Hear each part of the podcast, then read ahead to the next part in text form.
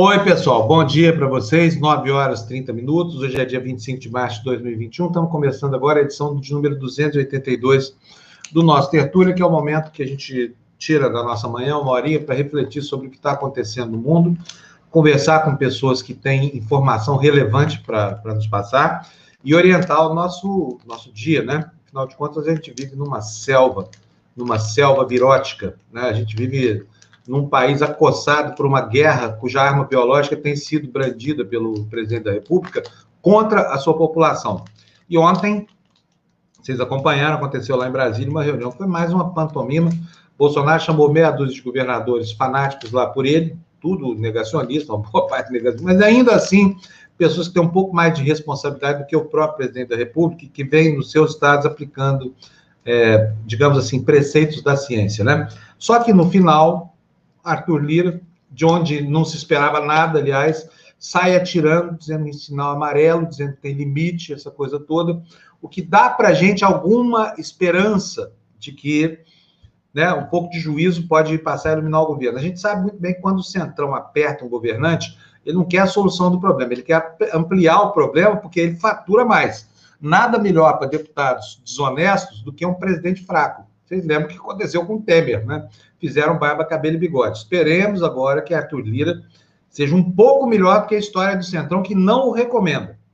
Bom, hoje nós vamos entrevistar aqui, no, no, no segundo horário, das 10 horas, o procurador Lucas Furtado. Vocês sabem é, o que, que, é ele. ele. Ele pediu a interdição do Bolsonaro, a substituição dele pelo Mourão, que é a saída constitucional e entrou com uma série de outros instrumentos aí, de agravos aí, para no sentido de tentar criar uma condição melhor para levar o governo a fazer o que tem que ser feito. O Lucas Furtado é subprocurador-geral do Tribunal de Contas da União.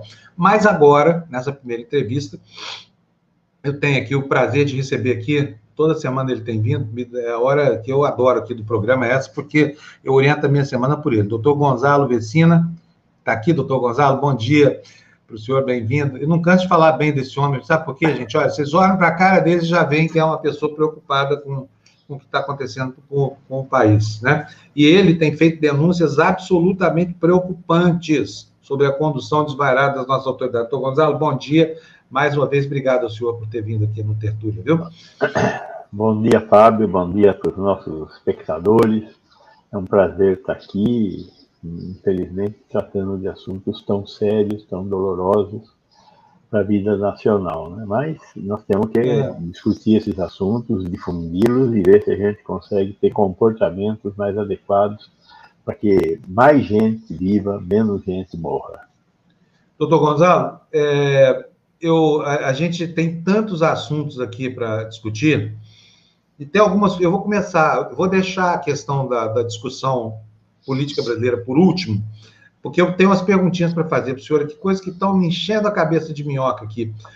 A gente tem, como o senhor sabe, dois correspondentes lá no Chile, um fala de Chile, outro fala de América Latina, e o que está acontecendo no Chile coloca um desafio. Eu gostaria de saber, eu acho que não tem resposta científica para isso ainda.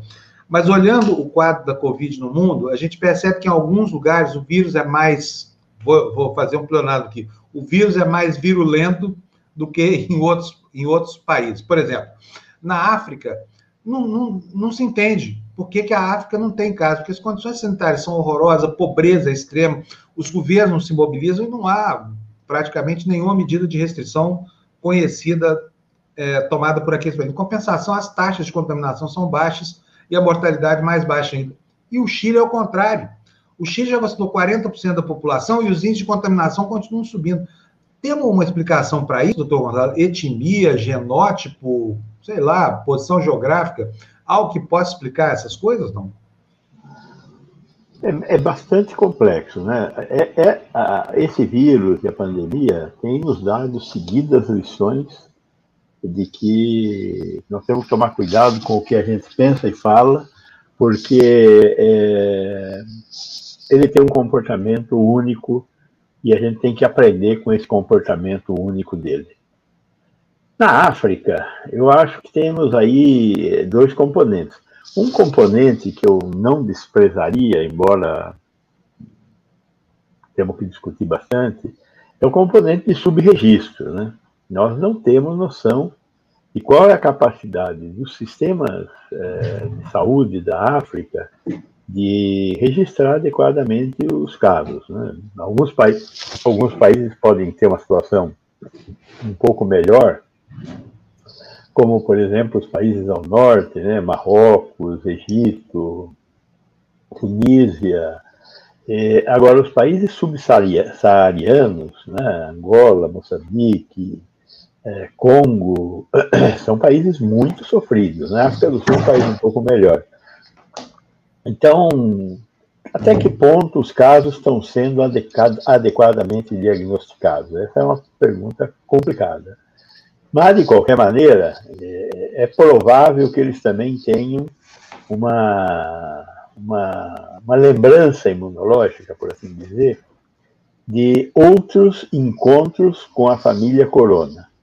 A família corona tem oito vírus. Um dos vírus da, da família corona é o MERS, que em 2012 é, teve uma epidemia na África, não saiu da África, é, ligada aos camelos, né, a gripe do camelo. Então, existem muitos imunologistas que dizem que uma das explicações para a forma como esta pandemia se dissemina é a lembrança do encontro com um dos outros oito membros da família coronavírus. Enfim, são coisas que nós temos que estudar melhor e, e, aprender, e isso vai se dar ao longo do tempo. O que acontece no Chile, sim, é mais preocupante, porque é um país que está com uma cobertura vacinal crescente, é, é um país é, relativamente pequeno, um país de 18 milhões de habitantes, que tem um governo que governa, né, é um governo de direita, mas é um governo que governa, um governo preocupado com a população, teve que administrar recentes crises sociais importantes e conseguiu se safar bem, mas está tendo um número elevado de casos, apesar de estar tá conseguindo ter algum sucesso do ponto de vista de isolamento social. Se ele tem sucesso no isolamento social, por que, que ele não consegue é, diminuir o número de casos? É, isolamento social não resolve? Pelo contrário, nós temos muito boas experiências em Portugal, na Espanha, na Itália, na França, na Inglaterra, é, da evidência que isolamento social produz excepcionais resultados. Menos encontros, menos doentes. Então, como explicar a questão do Chile? É, já tenho que estudar mais de perto a questão do Chile para tentar encontrar explicações locais para esse recrudescimento da pandemia no Chile. É, eu não acredito na explicação que seria mais óbvia, que toda regra tem exceção, e o Chile é uma exceção. Eu não acredito nisso. Eu acho que nós não temos, é, são todos os dados. A gente sabe que lá tem uma situação diferente, mas nós não estamos lá e não estamos estudando essa situação. E eu, particularmente, não estou ouvindo os cientistas chilenos porque eles devem ter uma hipótese para explicar essa situação lá. Então teríamos que ouvir os cientistas chilenos. Doutor Gonzalo, agora o... vamos, vamos passar para o assunto da, da, da, questão da reunião de ontem, porque ontem teria sido um dia importante se a gente tivesse tido algum avanço lá, se alguém tivesse convencido esse chucro do, do Bolsonaro a sair do lugar e avançar em relação às posições que ele tem assumido.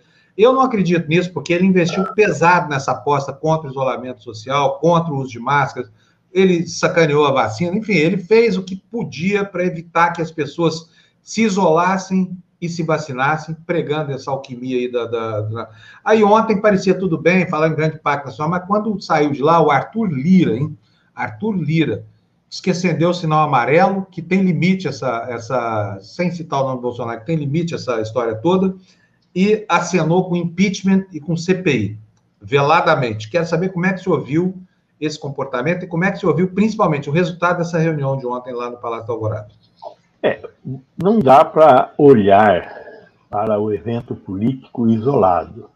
Nós temos que olhar para a obra toda. Quando você olha para a obra toda, é preocupante acrescentar ao que aconteceu ontem, o que aconteceu anteontem, que foi a, a comunicação do nosso presidente à nação, em que a manchete da maioria dos jornais brasileiros era o presidente mentiu desvaladamente falando à República.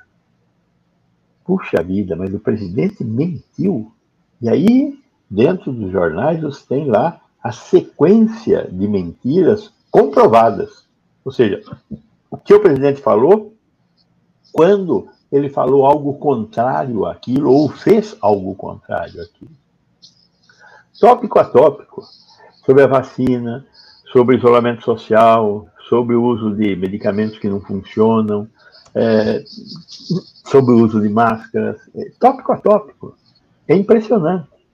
Aí você pega esse cara, falou um monte de mentiras para o Brasil num pronunciamento nacional que suscitou um monte de panelaços pelo Brasil todo, e coloca numa reunião com as, as outras autoridades dos outros poderes, é, se comprometendo com algo que nós sabemos, pelo passado dele, que ele não acredita.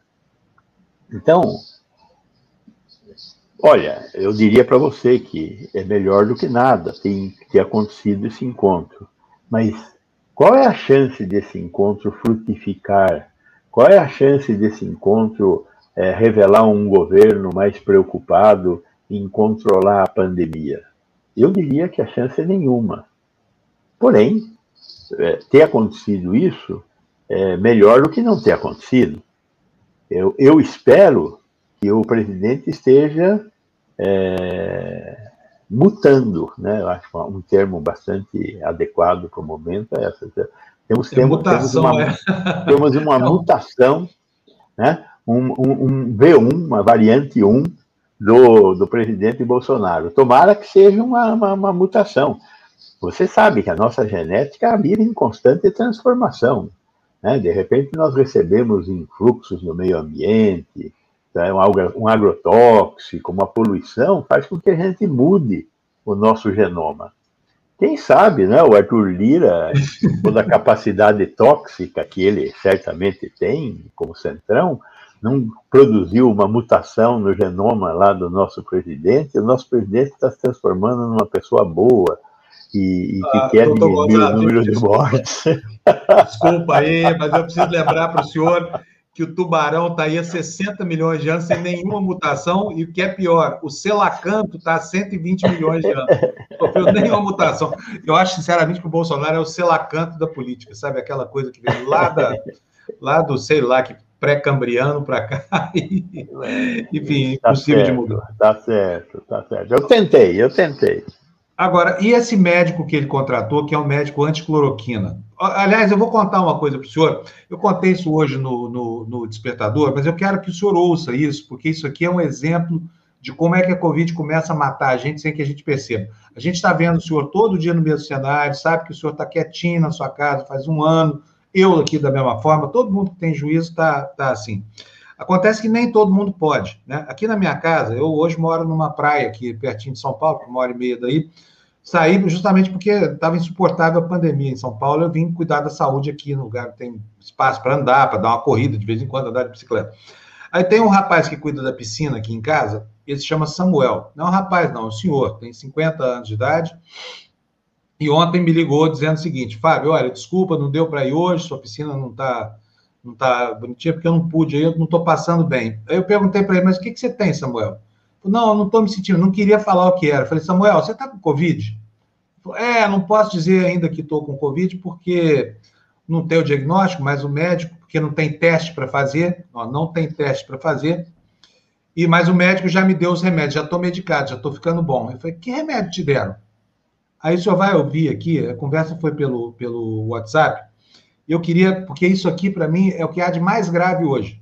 Isso aqui caracteriza o seguinte: é uma pessoa. Eu adoro o Samuel, não estou falando mal dele de jeito nenhum. Mas ele é uma pessoa que não pode ficar parado. Ele cuida de nove casas aqui do condomínio onde eu moro. Cada uma ele ganha um pouquinho de dinheiro, vive no regime de todo trabalhador que não tendo nenhuma garantia trabalhista, não pode parar. E ele não queria dizer que estava com, com a doença, porque ele acha que se não trabalhar, não recebe. Coisa que, obviamente, eu não vou fazer, mas já sabemos que tem um dos patrões que falou: então fica em casa aí, não precisa, mas eu vou arranjar outro, vou pagar o outro, que é um absurdo, isso aqui é um condomínio de gente muito rica. Olha só o que, que foi que o Samuel me falou. Quero que o senhor preste bastante atenção no áudio que eu vou mostrar agora, tá bom? Vamos lá, eu vou desaparecer aqui, vai ficar, vai ficar a, a, a preta a tela, mas eu quero que o senhor escute esse áudio. Eu estive no Coutinho hoje, foi atendido lá, inclusive o doutor passou junto com os também, certo? Que não teste, porque ele alegou que essas coisas tem que ter pelo menos oito dias já com sintomas, febre, dor, essas coisas, para poder o teste aparecer alguma coisa, entendeu? Mas o remédio que eu tenho que tomar já foi passando para mim tomar. É, mas eu vou melhorando aqui, e aí qualquer coisa eu vou, vou falando contigo. É, ele passou azitromicina, passou aquele ivermectina, ibuprofeno, que é para febre e dor, dexametasona também. Eu passei esses quatro remédios para mim. Eu já estou ingerindo ele, eu já estou melhor já, eu estou sentindo assim, bem melhor agora. Né? Só que eu tenho repouso para poder o remédio fazer efeito, entendeu? Ó, o senhor ouviu aí? Estou melhor, os remédios já estão fazendo efeito, porque ele queria vir trabalhar. O senhor acredita nisso? E, e aí é o seguinte: o Samuel é uma pessoa como qualquer outra população brasileira que não está aqui o dia inteiro, não tem tempo de ficar em redes sociais, tem que ganhar a vida. O nível de informação que ele tem é muito pequeno. E eu fiquei morrendo de pena dele, porque ele queria mandar o filho para cá como não vê, era tão grande assim, o clamor por não parar de trabalhar, que fez com que ele escondesse sua condição de doente. Você entendeu? Ele não tem noção do que, que ele é uma bomba biológica andando por aí de casa em casa, levando o vírus onde vai. Não estou culpando ele, não, mas essa é a situação que ele está vivendo por ter sido induzido a ela. E aí eu digo para o senhor: esse médico que não informou que os remédios não fazem efeito, esse médico que prescreveu uma medicação para um doente, sabendo que ela não se aplica a essa doença, o que, que a gente pode fazer com relação a um médico que tem esse comportamento, doutor Gonzalo? Bom, é... Eu, primeiro, não ir nele, mas a outra coisa é denunciá-lo ao Conselho Regional de Medicina. Só que o Conselho Regional de Medicina tem uma opinião favorável a que os médicos prescrevam o que eles quiserem prescrever, por mal que possa fazer. Neste caso, este médico deu ivermectina para o paciente, que é um remédio que, quando. Ele tem como efeito colateral ser hepatotóxico. Em doses baixas, ele pode não ter esse efeito hepatotóxico, mas não sei qual é a dose que foi dada para ele. Segundo, a azitromicina, que é um antibiótico, é, usado inadequadamente pode induzir resistência bacteriana. Quando ele precisar de azitromicina, ele provavelmente vai ter já algumas bactérias no seu organismo resistentes à azitromicina. Não é um antibiótico tão importante na prática médica, então menos grave. Agora, além disso, ele deu o analgésico, amém, anti-inflamatório, que é o ibuprofeno, e deu é, dexametasona, que é um é, corticosteroide, é um, é, um, é, um, é, um, é um produto que o nosso organismo produz e, e é fundamental para a vida. Só que quando eu tomo esse produto de fora, eu elevo inicialmente a, os níveis de, de corticoide na nossa circulação e depois há uma retração disso e o organismo é, para de fabricar. Muito provavelmente o que ele está sentindo de bom nesse momento é fruto da dexametasona. É, os corticoides têm esse efeito. Eles, num primeiro momento, eles a, a, jogam o nosso, a nossa vontade, a nossa satisfação é, em estar vivo para ação. Então, essa depressão é muito importante. E pior de tudo, é, os, os, os, corticosteroides é, hormonais, como é o caso, eles, é, eles favorecem a multiplicação viral. Por isso, os corticoides não devem ser oferecidos no início de uma suspeita de doença viral. Por isso que não são usados precocemente os corticosteroides. Os médicos que prescrevem corticosteroides numa doença viral, particularmente no início da doença, esses são mesmo totalmente ignorantes, porque eles não conhecem a farmacocinética destas drogas. Então, este médico cometeu um crime. A ivermectina é menos importante do que o que ele fez com a dexametasona. Agora, é, o corticosteroide vai ser utilizado quando o efeito positivo dele é mais importante do que o negativo. O negativo é essa relação que ele tem com vírus, em geral. O positivo é ele agir em processos inflamatórios muito violentos, que é o que acontece na fase final da doença.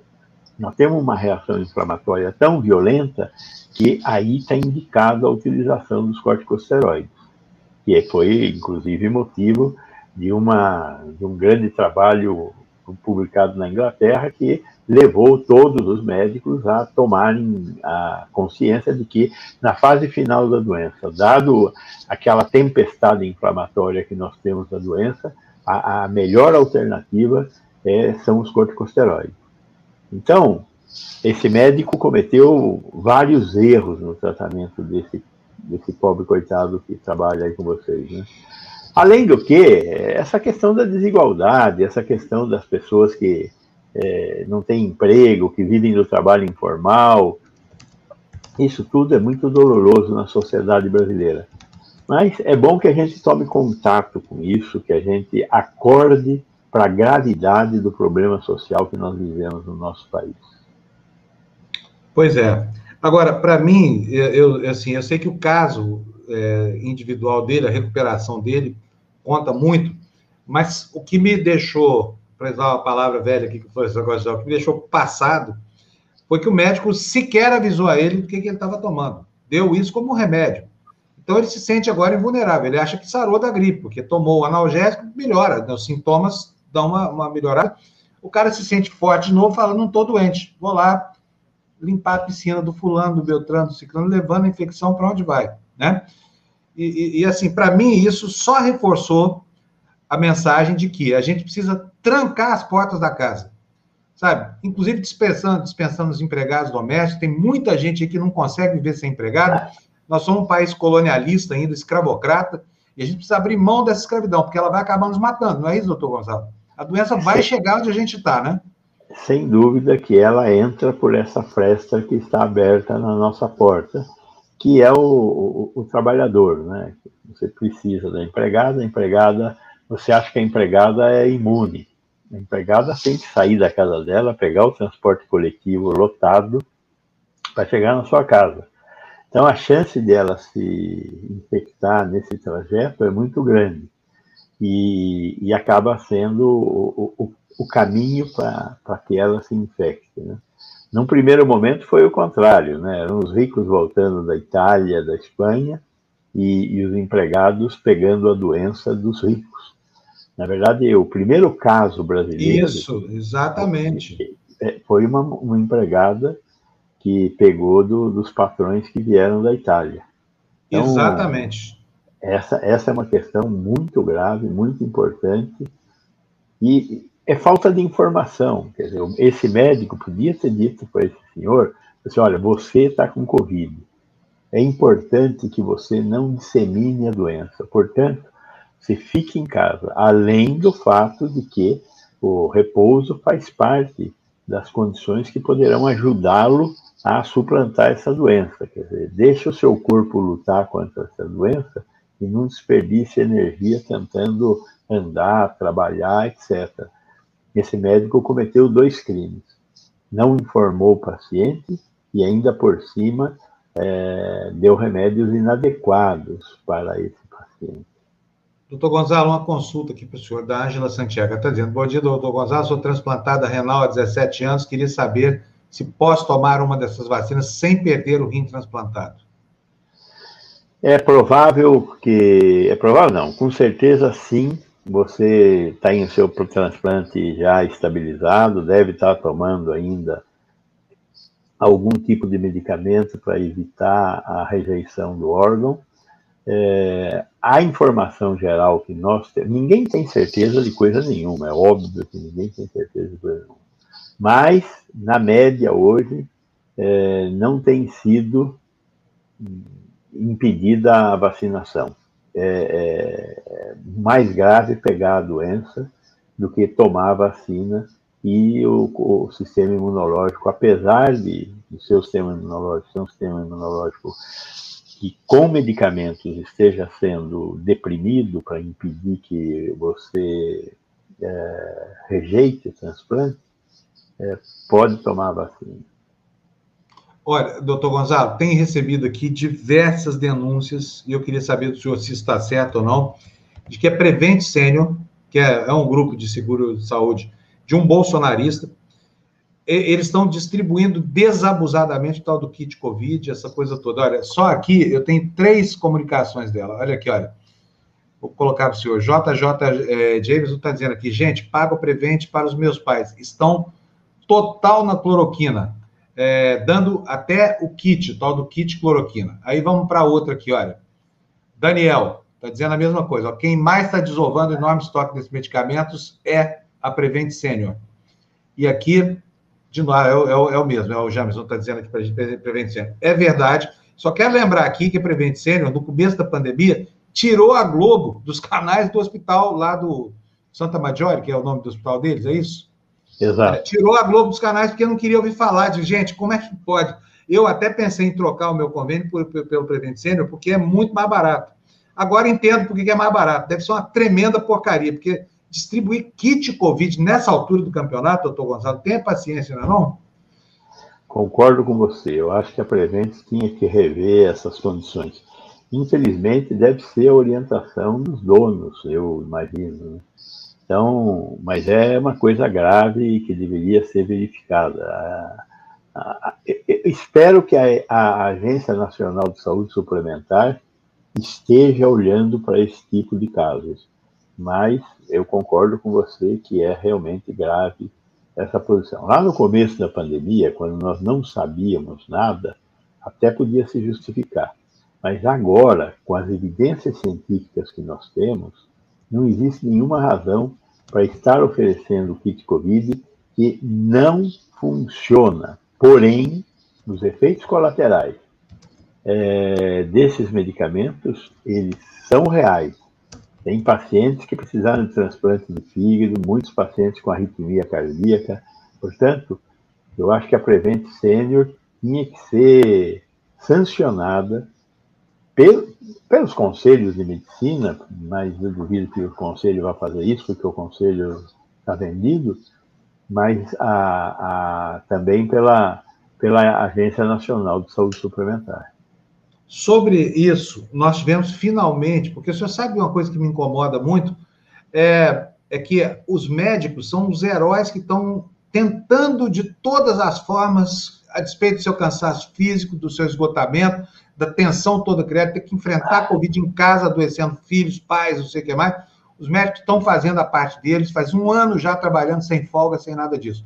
Ontem, pela primeira vez, uma entidade médica séria, que é a AMB, divulgou uma nota condenando de maneira cabal essa, essa bruxaria aí, da, da, da, essa, essa alquimia da hidroxicloroquina e companhia limitada. Mas o Conselho Federal de Medicina continua na mesma posição. Aí pergunta ao senhor o seguinte: é, diante disso, o que, que resta a gente fazer? Aliás, teve uma, uma coisa boa, a gente já falou disso aqui, o senhor acabou não respondendo. O, o ministro novo aí, que eu achei um, cara pife, mas de qualquer forma contratou um médico anticloroquina. Como é que é o nome dele, doutor Gonzalo? Que eu esqueci. Carlos Carvalho, professor Carlos Carvalho. titular de pneumologia da Faculdade de Medicina da USP. É, é um é médico pessoa... que gosta da melhor reputação, né? É um, é um excepcional médico, é, é, um professor de pneumologia e conhece muito de pneumologia, respeitadíssimo no Brasil e no exterior, inclusive, tem muita coisa publicada. E é um, é, é um sujeito que é, é, essas coisas é, mágicas, ele com certeza ele não combina com ele. Então vai ser uma, uma batalha boa, porque ele perguntado diretamente sobre esse assunto, não fugirá da resposta. Vai ser sempre educado. Carlos é uma pessoa educadíssima, fantástico, entendeu? Nunca brigou com ninguém assim a céu aberto. Ele nunca deixou de falar a opinião dele, mas ir para o pau, coisa de espanhol, ele não faz. É, e eu tenho certeza que, perguntado diretamente, ele responde tranquilamente e sem alterar o tom de voz essas, essas questões sobre kit Covid e todas essas bobagens que nós estamos vendo acontecer atualmente. Isolamento social, etc. É, o, o, com certeza, Marcelo Queiroga conhece o professor Carlos e sabe como ele atua.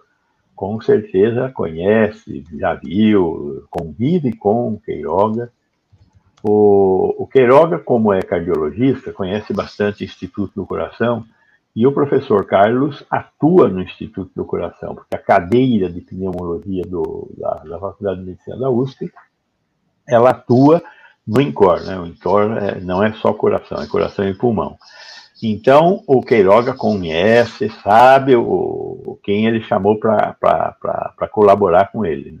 Por isso que eu também estou dando um desconto. Eu acho que o Queiroga merece seus 10 minutos de vamos ver o que vai acontecer. Não dá para criticá-lo abertamente ainda agora. Ele escolheu duas boas pessoas para a equipe dele, que é o, o secretário de, de, assistência à saúde, lá, o Sérgio Cani, que era do diretor do Instituto de Ortopedia do HC, e o professor Carlos Carvalho. Além do que, trouxe também um secretário executivo que vem da, da economia, o que é positivo. É um técnico, um, é um funcionário de carreira do Ministério da Economia e, e, e, entende do que precisa entender da Secretaria Executiva. A Secretaria Executiva é que põe em marcha a, a máquina do Ministério da Saúde. Então, ter alguém que vem da área de economia para essa área é muito positivo. Vamos esperar que funcione. Vamos ver quem é que ele vai pôr na Secretaria de Ciência e Tecnologia, que é outra secretaria muito crítica, que é a responsável pela compra de vacinas. Né? E a Secretaria de Vigilância em Saúde, que é a secretaria responsável pelo PNI, pela vacinação. Então, é, por enquanto, foram três é, acertos muito bons que o, o Marcelo fez. Esperemos que ele continue nessa linha. Ele declarou no discurso de posse dele que o, o, presidente lhe deu total liberdade para indicar quem quer que fosse, que ele não está com o rabo preso no centrão. Não foi não disse essas palavras assim, chulas, como eu estou falando, mas o que ele falou foi isso, que ele não tem compromissos com o centrão, com os bolsonaristas de escola, etc. Mas com certeza, Assim que ele comece a falar, que os membros do, do secretariado dele começarem a falar, vão despertar é, essa turma do ódio, do gabinete do ódio lá do, dos filhos do Bolsonaro. E vamos ver como é que esses ataques irão. Com certeza também o Centrão irá pedir coisas que não poderão ser atendidas. E aí, quando eles pedirem essas coisas que não poderão ser atendidas, vamos ver o que vai acontecer. Eu acho que temos uma chance de ter boas respostas. Num país tão complicado como esse, em que empresários fazem o que fizeram ontem, é, de comprar vacina escondido, contrabandeada, eles fizeram vários crimes para tomar vacina. A minha pergunta, doutor Gonzalez, se a vacina é contrabandeada mesmo, hein? Não tem essa dúvida. vacina pode ser vacina desviada dos estoques brasileiros, né? Aí é roubada, né? É pior, roubada. né?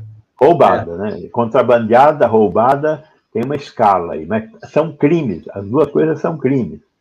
Ao mesmo tempo, outros empresários famosos, grandes, bilionários, estão querendo reverter uma lei que é uma lei muito positiva, que diz que se você conseguir comprar vacinas, tem que doar vacina para os grupos prioritários do país.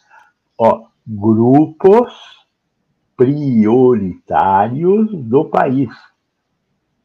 Se você não faz parte de um grupo prioritário e conseguir ter acesso à vacina, isso é crime. Ponto. Então, esses empresários estão querendo mudar a lei, eles estão fazendo um crime. porque eles querem entrar na vacina antes dos grupos prioritários. São sem vergonhas, desavergonhados, isto sim é o que são. Né? Estes que tomaram a vacina são bandidos, fascínoras, né? teriam que ir para a cadeia. Aqueles são desavergonhados. Mas é, é, o que temos. É o que temos. A elite brasileira é o que temos. Né?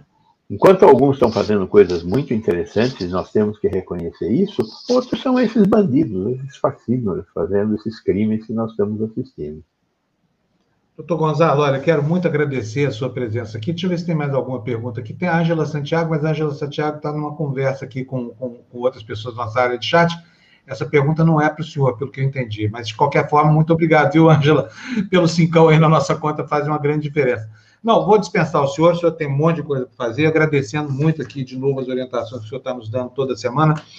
E, e, e assim, torcendo para que o senhor tenha razão, viu, doutor Gonzalo? Tudo que o senhor fala, eu acredito, tudo. Pode contar a maior mentira do mundo que eu vou acreditar. Porque o senhor é uma pessoa que merece, o senhor é uma pessoa crível. Então, é, agora, tenho como um alento isso que o senhor falou, que talvez o terraplanismo tenha ganhado alguma distância da execução da política de saúde do Brasil. Tomara que o senhor tenha razão, mas eu acho que o senhor está errado. Vamos ver, conferir. Torcendo para o senhor. Muito obrigado, mas eu mantenho as minhas palavras até prova em contrário. E, Muito e obrigado. Fico alentado de ouvir isso. Espero que o senhor tenha razão mesmo. Porque a gente, o que a gente mais precisa agora é que o governo deixe de errar. Não é nem que passe até, que deixe de errar, né? De maneira dolosa e grosseira. Um abração, doutor Gonçalo. Obrigado. Bom dia, obrigado. Tchau, tchau. Tchau, tchau, tchau. Gente, olha, eu vou passar direto aqui para a próxima entrevista, porque nós vamos ouvir agora uma pessoa que eu considero muito, ele tomou uma posição extremamente importante nessa crise toda, Está aqui o procurador Lucas Furtado, do Tribunal de Contas da União. Doutor Lucas, bem-vindo aqui ao nosso Tertúlia. Obrigado por topar participar aqui do nosso programa. convite. Tá, a gente que agradece. O doutor Lucas, o, o doutor Lucas teve um AVC, ele, ele tem um pouco de dificuldade de falar, mas ele é completamente compreensível e a mensagem dele é super importante. Então, peço a vocês que prestem atenção ao que ele vai falar, para que a gente possa entender qual é o contexto. O doutor Lucas foi o homem que propôs neutralizar o Bolsonaro na, na, na, na condução dos negócios da pandemia. Doutor Lucas, bem-vindo aqui, muito obrigado por ter, por ter vindo aqui. Sim, é que pois não. a minha voz é tão feia, mas tão feia, que se aumentar o volume, mata o vídeo, é aprovado não. pela OMC mata o vírus, limpa a sepsia total do ambiente. Prova convênio com a China e Estados Unidos. Convênio. Tá ótimo. Pesquisado. Olha, não importa a dificuldade que o senhor tem, o que importa são as ideias que o senhor vai comunicar aqui. Eu tenho certeza que a sua voz é mais do que suficiente, ela não é tão feia assim, nem mata vírus, não. Mas vamos, vamos para o assunto aqui, doutor Lucas. Por que, que o senhor acha que o Bolsonaro tem que ser afastado da condução dessa crise? Olha, a questão é a seguinte: a lei, vamos ficar a minha posição, mas com a lei. A lei do TCU, a lei orgânica do TCU, diz que qualquer gestor público que cause algum prejuízo deve ser afastado. Não há dúvida que há, no caso prejuízo que pode ser calculado em uma quantia que envolve alguns zeros. Não estou falando à esquerda, mas zeros à direita. Que a quantia é muito significativa. Então, Aí podem até criticar, dizer, ah, assumindo uma posição partidária. Não é uma posição partidária. É por efeito pré-constituição. O que defendo no próprio documento é que assuma a posição o vice-presidente, o general Mourão, isso é posição partidária, jamais seria considerada uma posição partidária.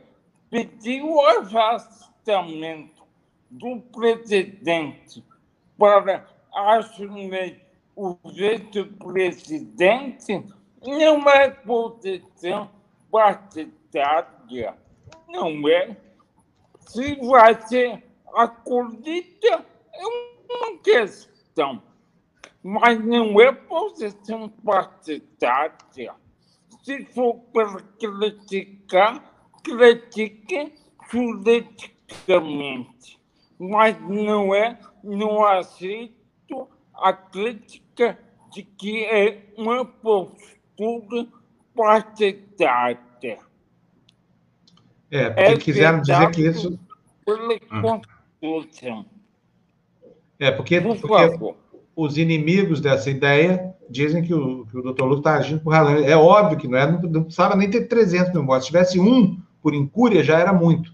Doutor Lucas, agora, deixa eu perguntar uma coisa para o senhor. Ah, Existem instrumentos legais. Ah, pode falar. Não, eu queria saber se existe uma previsão legal que possa levar a essa saída que o senhor propõe, que eu, pessoalmente, acho que é a única, não, não vejo outra. O argumento é o seguinte: o afastamento constitucional é o impeachment.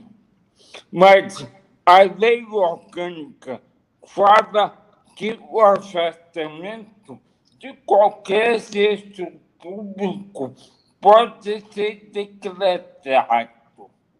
Ora, o impeachment para o presidente da República funcionaria como uma opção a mais ou a única opção. Essa é a questão. Não devo decidir. A questão questão é esta. Não é um recurso de minha parte que ocupar o plenário do TCU decidir. Ele, plenário do TCU, que vai decidir se é um impeachment apenas que afasta o presidente ou vítima e orgânica do tribunal, no caso, que arrasta qualquer gestor público, inclusive o presidente da República. Mas Muito bom. não parou. Doutor Lucas? Acho que, que a internet dele caiu. Bom, de qualquer forma, está dado. Ah, não, voltou, voltou. Estou vendo ele se mexer aqui. Doutor Lucas, não, é só para agradecer ao senhor pela, pela coragem, dizer para o senhor que é óbvio que não é uma atitude partidária, é evidente que não é uma atitude partidária, é uma atitude de bom senso. O que falta é mais gente com a coragem do senhor para propor o que é óbvio que tem que ser proposto, senão o Nero vai acabar incendiando Roma. É o que vai acontecer no Brasil. Aliás, já está acontecendo, né? São 300 mil mortes. Olha, duas bombas de Hiroshima e mais Ai, alguma coisa. Olha, um abração para o senhor. Então, muito obrigado ao senhor pela entrevista, viu? Parabéns pela coragem de tomar essa atitude. Tomara que o senhor tenha sucesso, tá? Um abraço, doutor Lucas. Tchau, tchau. Estava ruim a internet, né, gente? É, mas ele deu o recado dele e, enfim, finalmente aparece alguém nos poderes e propondo uma medida de interdição. Eu não vejo como isso pode acabar, a não ser dessa forma, entendeu, gente? Sinceramente. É, quero agradecer aqui, por favor, coloca na tela para a gente os agradecimentos aqui que eu preciso fazer, André. Por favor. Tem muita gente que ficou impressionada com essa conversa com o Samuel, né? Realmente, eu, eu achei isso, assim, algo inacreditável, né? Depois de um ano isolado em casa, a doença chega pela porta dos fundos e graças a um médico negacionista que prescreveu medicação que não faz efeito nenhum para uma pessoa que acha que não pode parar de trabalhar. Bom, Paulo Marcelo tá, veio aqui, chegou como nosso apoiador. Paulo, quero dizer para você que não existe recompensa aqui, todo mundo é de alguma forma recompensado, uns mais e outros menos, porque infelizmente a gente precisa fazer uma política de incentivo aqui a, aos patrocínios de vocês, senão a gente não sobrevive. Nós vivemos só dessa, é a nossa única fonte de renda. A Débora mandou um gatinho também, número um, e cinco reais para nós. Débora, super obrigado para você, tá? A Ângela Santiago nos mandou cinco reais aí, endereçando a, a pergunta para o doutor Gonzalo, que ele não respondeu, mas é corticoide sim, tá? É, ele respondeu sim. É, prednisona, não é isso? Ela nos mandou duas doações. É corticoide, o doutor Gonzalo já tinha respondido durante a entrevista. É isso aí. Outra coisa, e já já nós vamos para a segunda entrevista, estão me pedindo aqui para colocar a, a, música que a gente mostrou aqui no começo da edição, que é uma paródia muito criativa e muito legal, feita, é, feita é, contra essa situação toda. Né? Vamos, vamos ouvir de novo? Já já a gente volta para a entrevista, um pouco de música aqui, porque, né, afinal de contas, só de notícia ruim ninguém aguenta. A gente precisa ter uma saída existencial, ainda que seja só um sarro né, nesses ditadores aí que estão fazendo com que a vida fique tão difícil no Brasil. Vamos lá. Genocida, genocida que é qual a definição? É quem causa o extermínio da população, seja diretamente ou não terror, é genocida quem é contra a vacina e o isolamento? Quem indica qualquer medicamento? Genocidaria, pois então, é um governo virado de costas no resto do mundo, que utiliza a mentira como pano de fundo, e assistimos a curva subindo a cada segundo. É um soco no eleitor, uma atitude alichada ao horror. Você diz a vacina, cadê? Ele tá aí pra você. Ele assiste a galera morrer, fala de jacaré e critica o PT. Eu só sei que confio na nossa ciência, com força, esperança e fé. Vamos nós encontrar a saída e mostrar o que a gente não quer. Fora psicopata, governo que nos mata, brinca com a morte e a saúde sem norte. E os ministros votam e só o gado acredita. Eu grito com a firmeza de quem clama mudança. Genocida, genocida, genocida.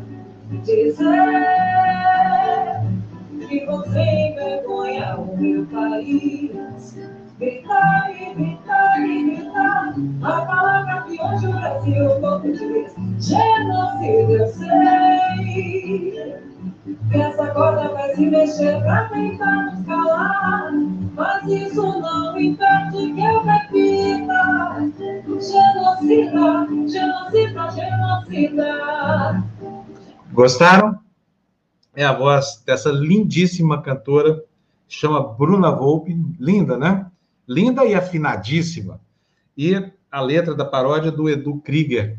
Muito legal, muito legal. Gostei mesmo, assim, uma paródia inteligente que comunica o que precisa ser comunicado. E o pessoal adorando, né, gente? Bom, isto posto, gente, vamos para a nossa segunda entrevista. Tem um pouco tempo e muito assunto para tratar hoje. Eu vou trazer para a tela já. Cadê? Deixa eu enxergar minha tela aqui primeiro. O doutor Gustavo. Opa, já está aí, doutor Gustavo. Tudo bom, doutor Gustavo? Bom dia. Bom dia, bom dia, Fábio. Obrigado. Tudo bem, doutor Gustavo? Se é que possível, está tudo bem? Na medida do possível, né? E a medida do possível no governo Bolsonaro disse que é 8 centímetros, viu? É, é ou, ou, menos. ou menos é. é. o governo bananinha. Esse... Ô, doutor Gustavo, Bom, estávamos conversando com o doutor Vecina aqui sobre os, os, os fatos aí das últimas horas, né? Começar por aquela patética reunião de ontem lá no, no Palácio do Planalto, e que reuniu lá governadores que são, enfim, negacionistas tanto quanto Bolsonaro, reuniu lá o presidente do Supremo que disse que não vai participar, foi para dizer que não ia, e o presidente da Câmara que saiu de lá, buzina da vida, dizendo que vai tirar impeachment da gaveta lá se Bolsonaro não se comportar. Como é que você ouviu esse movimento de ontem? É, é, parece um pouco uma piada, assim, com a nossa cara, porque a gente chegou ao nível de 300 mil mortes, aí ele vem a público falar que vai, vai formar um comitê é, de combate à Covid. Você fica assim pensando, é, vocês estão brincando com a nossa cara? A gente espera um ano de tragédia para formar. Não precisa ser nenhum intelectual, não precisa ser nenhum expert em vacina, para que ou, de, de, de, da área de saúde pública para saber se que precisa montar uma equipe específica para combater uma crise que tá que parou o mundo. E aí você espera um ano, não negocia vacinas quando deveria ter negociado, que era é, julho, agosto, espera para esse ano. Aí a gente vai, aí tem aqui, agora vamos formar unir governadores representantes de cada poder para discutir a formação de um comitê de combate à, à Covid. Você olha, não, não é possível. possível. Bom, agora. A gente o... tem que ecoar mesmo essa paródia. É, essa paródia é fundamental. A gente não consegue comunicar com falas razoáveis, com atitudes corretas, com uhum. nada disso, então vamos para o humor, né? Para ver se as pessoas conseguem acordar, despertar desse transe. O cara está morrendo e não toma vacina no Brasil. O que, que é isso, gente? Bom, segunda questão para o senhor, como é que o senhor vê, como médico que é, pesquisador e tudo mais, é, iniciativas como a desses empresários do setor de transporte de Minas Gerais que furaram a fila, não sei de onde arranjaram lá a vacina, por 600 reais para furar a fila. Clésio Andrade, no meio disso, ex-vice-governador de Minas Gerais, o cara está implicado, tudo quanto é escândalo da União, tem o nome desse Clésio Andrade, agora ah, não, fui convidado, não tive nada. De onde é que será que saíram essas vacinas? Porque a, a Pfizer que é a dona da vacina, disse que não vendeu nada para ninguém. Portanto, isso foi desviado de algum lugar. De onde será que veio isso, hein?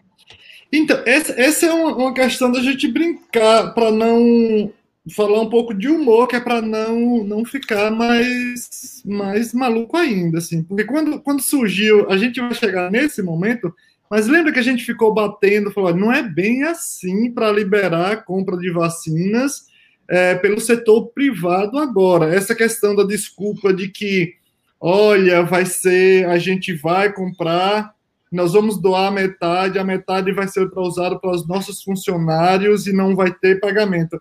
Olha, essa é uma desculpa tão feia que vai chegar essa, é isso daí. Já nem, nem seguiu essa linha e mesmo assim obtiveram vacinas como? Olha, pessoal, em, em, em manobras de conseguir as coisas aqui no Brasil, nós somos experts.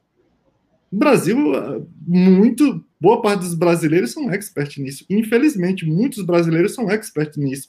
E a melhor representação é isso daí. Enquanto nós temos uma grande maioria de brasileiros que tenta lutar, lutar, lutar, lutar para sobreviver e para ajudar o outro, nós temos esses grupos que são experts em desviar.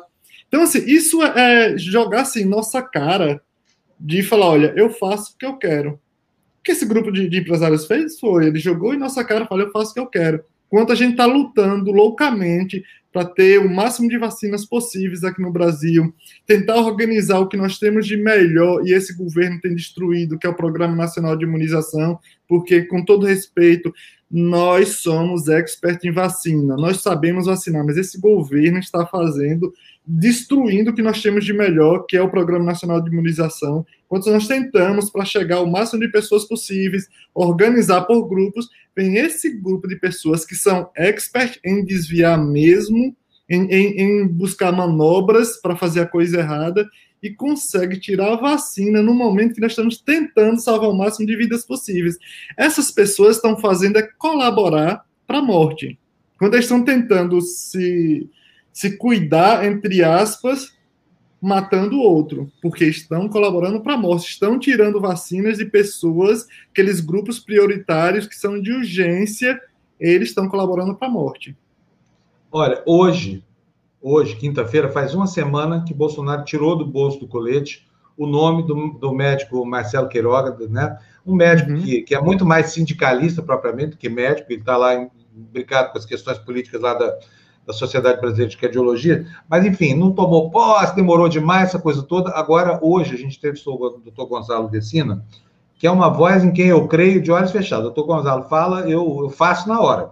Uhum. É, e o doutor Gonzalo falou que é um alento o fato de que o professor Carlos Carvalho tenha sido convidado para produzir os protocolos que o Ministério da Saúde vai passar a adotar agora para o combate à pandemia. Só que o doutor Carlos é anti-cloroquina.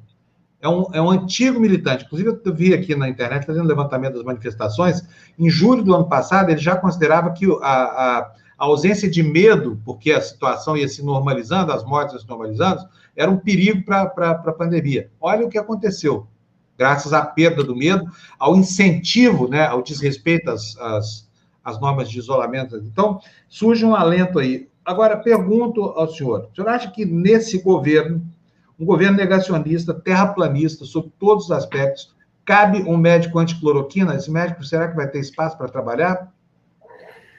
É, é, difícil, Fábio. É muito complicado você ter alguém que vai quer seguir uns protocolos de acordo com as recomendações científicas. É muito difícil alguém se adaptar a, a esse grupo. É muito difícil mesmo, porque você passa a não ter opinião.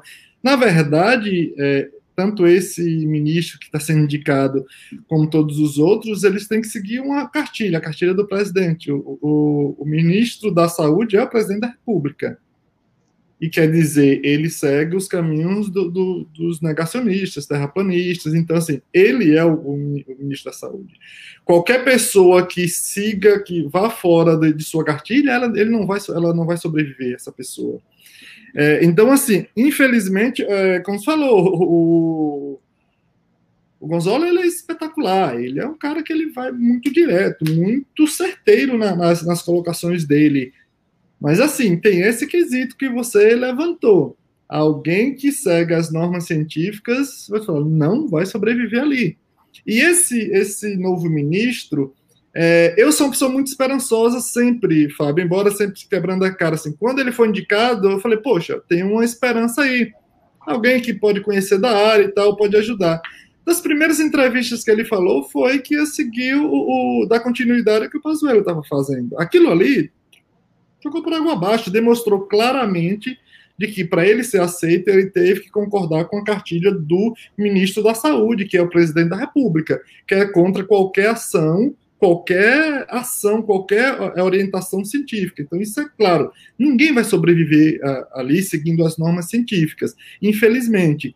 E para saber e para trabalhar no Ministério da, da, da Saúde, é, é, principalmente no momento desse, Fábio, a pessoa não tem que saber uh, de medicina necessariamente a parte técnica ou funcional da sua especialidade. A pessoa tem que saber de saúde pública, a pessoa tem que saber de educação, comunicação. Você precisa montar uma estratégia em que a gente saiba quais grupos a gente vai chegar e como vai chegar.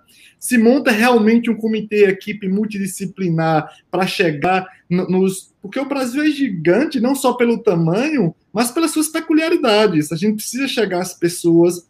E essa, esse médico ele vem abertamente falar que ele vai seguir a cartilha do presidente da República, porque é, política de, de, saúde não é, do, as palavras dele, não é do Ministério da Saúde, mas sim da, do presidente da República, e que vai dar continuidade ao que o Pazuello vinha fazendo. Então, assim, a esperança vai por água abaixo e a raiva aumenta. Porque, em teoria, ele é um, um profissional para chegar e colocar, agora a gente vai alinhar. Mas não tem como esperar isso. Infelizmente, não dá mais para esperar isso. Não dá, infelizmente. É. Olha, é, tem algumas perguntas, fiz do doutor Gonzalo, eu gostaria de fazer também, Por mas favor. antes tem perguntas aqui dos, dos, nossos, da nossa comunidade. Aí a Mônica nos mandou 10 anos aí, obrigado, Mônica. Doutor Gustavo, por favor, comente sobre a mudança de orientação é, no Ministério da Saúde sobre as dicas de aplicação do PCR que ela leu na sua coluna. Do que, que trata isso? Então, Fábio, eu estava lendo, eu estava conversando com alguns amigos médicos e daí a gente comentando, falando, olha, como assim essa cartilha do Ministério da Saúde indica a aplicação do PCR é, em alguns casos entre o primeiro e o oitavo dia, com, sintoma, com sintomas da gripe, e entre o primeiro e o décimo quarto uh, dia, com sintomas de gripe, tudo assim. Aí a gente ficou assim discutindo. Não, não é possível que, que isso seja verdade. A gente compartilhou um com o outro, e eu falei, bom, eu vou fazer o seguinte, eu vou ler essa cartilha forma técnica. Tipo assim, eu sempre, eu sempre trabalhei, o meu mestrado e doutorado sempre foram com diagnóstico avançado. Algum, um do meu, parte de meus pós-doutorados também foi com diagnóstico avançado. Então, para mim é, é tranquilo para ler. E quando eu olhei aquilo, eu falei, bom, é, isso é, um, é, é, o que? Uma estratégia para camuflar o. para diminuir os dados, os números que, que, de, de, infectados e possivelmente por mortes. Por quê, Fábio? Olha só, o que é indicado? Quando a pessoa está com sintoma, tá? Você tem uns sintomas que pode estar associado à Covid, a orientação médica, isso já vários artigos publicados, é, com diversas experimentações, que especifica o seguinte: espera entre 3 e 4 dias para a gente fazer o PCR. Porque o PCR ele é o único teste capaz de falar você está com Covid, está com coronavírus ou não. Os outros são sorológicos, é importante, pode ser uma prévia para falar se pode ter tido ou não coronavírus o recentemente. O sorológico é para identificar o anticorpo e não o vírus. O anticorpo, né? exatamente. O PCR é o único. O PCR é aquele bendito, aquele bendito de que tem 7 milhões, estava com 7 milhões já entrando em validade. Ele é o único teste capaz de detectar o vírus. Então, quando eu vi aquilo, eu falei, não, não é possível, eu vou lá, vou dar uma olhada. Daí eu vi a indicação entre um e oito dias ou entre 1 e 14 dias. Olha, aquele, aquele ponto entre 1 e 3 dias, se você indica, a chance de dar falso, falso negativo é gigante. Ou seja, a pessoa pode ir simplesmente procurar, oh, eu estou com sintomas, ah, você já está com sintomas, quando você começou? Hoje, oh, faz o teste. Ah, não, deu negativo, volte para casa. E de repente ele pode voltar achando que não está com coronavírus, que aquele é simplesmente um causado por outra, por uma gripe, e volta e pode, em um, dois dias, passar o vírus para outra pessoa, para outras pessoas espalhar ainda mais. E isso, tipo assim, eu falei, como assim? Isso é um absurdo. Isso não... Aí foi onde eu escrevi a, a, a matéria em minha coluna no UOL. Falei, isso não pode acontecer. É a partir do terceiro dia que se tem que acontecer. E isso é uma forma também, Fábio, de camuflar dados. Pode ser uma forma de camuflar dados. Olha, você não está com problema. Outra coisa, depois do.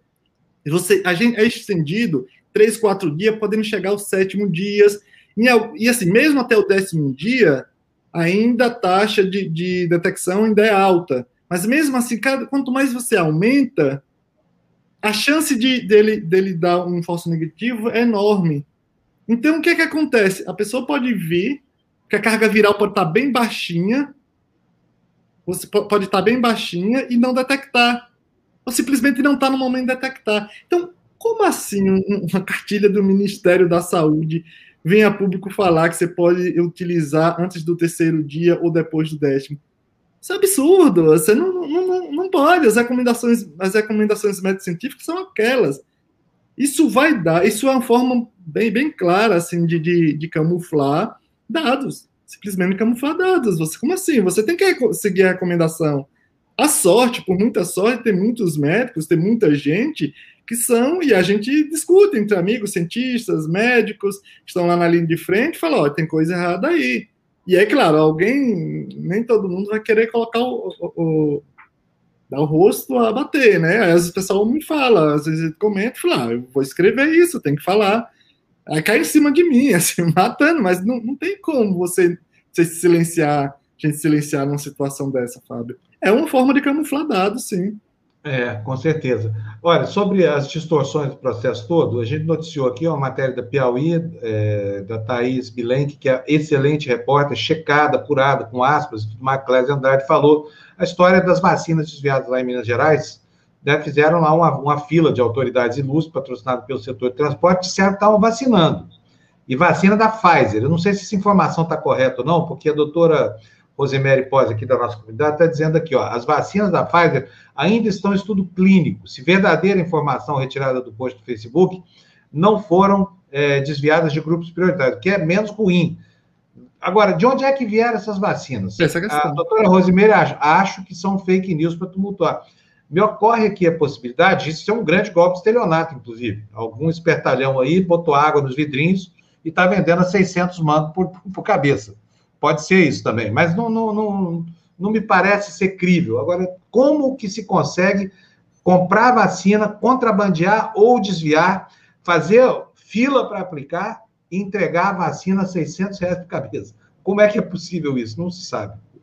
É, mas olha, falando de Brasil, a gente sempre, sempre é estratégia e a sempre busca, Fábio, a gente também passa a ser, a ser alvo assim de, de pessoas que acham que, por exemplo, a gente tem contatos com pessoas que têm vínculo com a possibilidade de pegar vacinas e assim nós hoje somos meio que alvos assim da, da, da muita gente, assim, muitos espertalhões. Olha, não teria como conseguir um contato para obtermos algumas vacinas. Isso é muito comum acontecer, viu, Fábio? Então, assim, é muito comum mesmo. A gente que está na área, que está dentro, que tem, assim, a ciência, a gente conecta com o mundo, assim. A gente tem essa conexão científica, é muito próximo um com o outro. Então, assim, é, muita gente vem, vem nós mesmo, assim. Claro, eu, educadamente, não estou naquele lugar, mas é, é é, é, é, é uma fonte de renda muito grande, assim, se alguém quiser é. que se envolver no, no errado. É. Bom, é isso aí. Doutor Gustavo, olha, muito obrigado mais uma vez pela sua entrevista aqui. Deixa eu ver se tem alguma pergunta direta aqui. Uh, acho que não tem, não. Mas quero agradecer. O doutor Gustavo, de vez em quando, vem aqui e, e se eu fiquei devendo alguma coisa. O que, que é isso aí? A Mônica fica em dúvida se foi de caso pensado para para camuflar dados, ou se foi incompetência mesmo, está dizendo a Mônica aqui. Tratando de governo então, Bolsonaro, quase sempre é má fé, mas pode ser só burrice mesmo, né, doutor Gustavo? Pode ser também, mas assim, é complicado. Você está no Ministério da Saúde, você pode contratar os melhores que existem. Não é nem colaboração. Você, olha, a pessoa colaborou, não sei. Não, não tem questão de colaboração. Você pode contratar os, buscar os melhores, assim, para fazer essa avaliação. Sabe? É, é, complicado, assim. Não sei se é, assim, é, é, é, característica desse, desse governo a incompetência, assim, também. E também é característica a má fé. Então, não sei se é uma mistura de um do outro, que eu sei que a gente tem que, esses detalhes, a gente tem que estar em cima sempre, né? E, Fábio, é, é falando que eu estou sempre vindo aqui, tá muito bom estar aqui contigo, com todos é, que acompanham, mas é, não, não esquecer, pessoal, o Fábio é muito bom, espetacular, mas é, a gente também tem uma turminha boa lá no Sextou, viu? Então, ah, é, é, verdade. Então, o doutor Gustavo está animado com o Sextou, né? Se divertindo lá, né, doutor Gustavo? A gente se diverte, passa informações, sei lá, a Bruna, o Brusa, então a gente tá lá comigo, a gente tá, o Fábio é muito bom, mas não esqueça da gente lá, sexta-feira, 8 é horas, claro. tá? Vamos, vamos assistir, gente. O programa é um barato, é muito descontraído. Assim, a Bruna, é, sem noção de tudo, minha filhota, que puxou o pai. Eu falo quando eu quero provocar a mãe dela, eu falo que ela puxou a mãe, sabe, Gustavo? Mas, enfim, é, o programa é bem legal e a sua presença ali me garante que, tá, que o trem está nos trilhos, tá? Tá, tá, tá andando, tá andando. A gente se diverte muito, como falei, se diverte muito, mas vai em cima, assim, de, de, de, de questões públicas sabe, bem objetivos e às vezes um pouco sem noção também, mas enfim, a gente vai para cima. Sexta-feira, é seja lá com a gente. Estão fazendo um belo trabalho lá no Sextou. Muito obrigado, aliás, viu, Tô, Gustavo, pela, pela, tutoria ali do assunto medicina, que aqui a gente leva super a sério, mesmo que falando com bom humor, essa coisa toda, para nós, informação é sagrada, sagradíssima. A informação para nós é um dogma aqui. Então, um abração, doutor Gustavo, obrigado, viu? Amanhã estou lá na plateia do Sextou assistindo as discussões de vocês, tá bom? Obrigadão, Valeu. Gustavo. Valeu. Valeu. Tchau, gente. Ó, agora, deixa eu agradecer aqui quem falta, André. Me ajuda aí, por favor. Olha, uh, Lourenço, deixa eu aproximar aqui, né, gente? Esses óculos de farmácia aqui são um horror. Vocês têm noção do que eu estou sofrendo. Lourenço Zé Romero Filho está nos mandando 10 reais no Super Sticker. Zé, muito obrigado para você. Quem mais? Ed Luz. Ed, eu quero te conhecer pessoalmente um dia. Você é tão gentil com a gente. Puxa vida, você faz é, essa doação para nós a cada live. Eu acho isso espetacular. Muito legal mesmo. Já é membro do nosso canal, está sempre estimulando a gente. Eu agradeço muito, viu, Ed? Quem mais? Não temos mais? Então tá bom. Então sou só eu aqui. O pessoal pedindo para ouvir de novo o, o Gonzaguinha, né? A paródia do Gonzaguinha. Eu vou deixar vocês, então, antes de encerrar o programa, lembrando que meio-dia em ponto tem aqui o Fura Bolha, né? Eu, Florestan, Eduardo Moreira, Gessé Souza e a, a minha queridíssima Carla Gimenez do Jornal do País discutindo as coisas do dia, tá bom, gente? E olha, Hoje eu vou tratar de um assunto de família. Minha mama, Lavínia Panus, você sabia que tem um prêmio Nobel stalkeando ela na internet? Vocês vão ver que coisa engraçada essa história do sextou, daqui a pouquinho, tá? Meio-dia em ponto. Estamos esperando vocês aqui. Galera, muito obrigado. Fiquem agora com a paródia do Gonzaguinha, que para mim diz tudo sobre essa pandemia. Essa cantora maravilhosa, lindíssima, chamada. É, é, como é que é o nome dela, gente? Volpe? Bruna Volpe, é isso? E o Edu Krieger é o, é o autor. Vamos lá, o nome dela aparece logo no começo do vídeo. Quero mandar os parabéns para ela, porque ela é linda, é ótima cantora fez uma coisa muito importante, que é esse videozinho chamando atenção para o embuste que é o governo genocida Bolsonaro. Genocida, genocida, genocida, genocida, genocida. Genocida, genocida que é qual a definição? É quem causa o extermínio da população, seja diretamente ou não terror, é genocida. Quem é contra a vacina e o isolamento, quem indica qualquer medicamento? Genocida é pois então é um governo virado de costas no resto do mundo que utiliza mentira como pano de fundo e assistimos a curva subindo a cada segundo.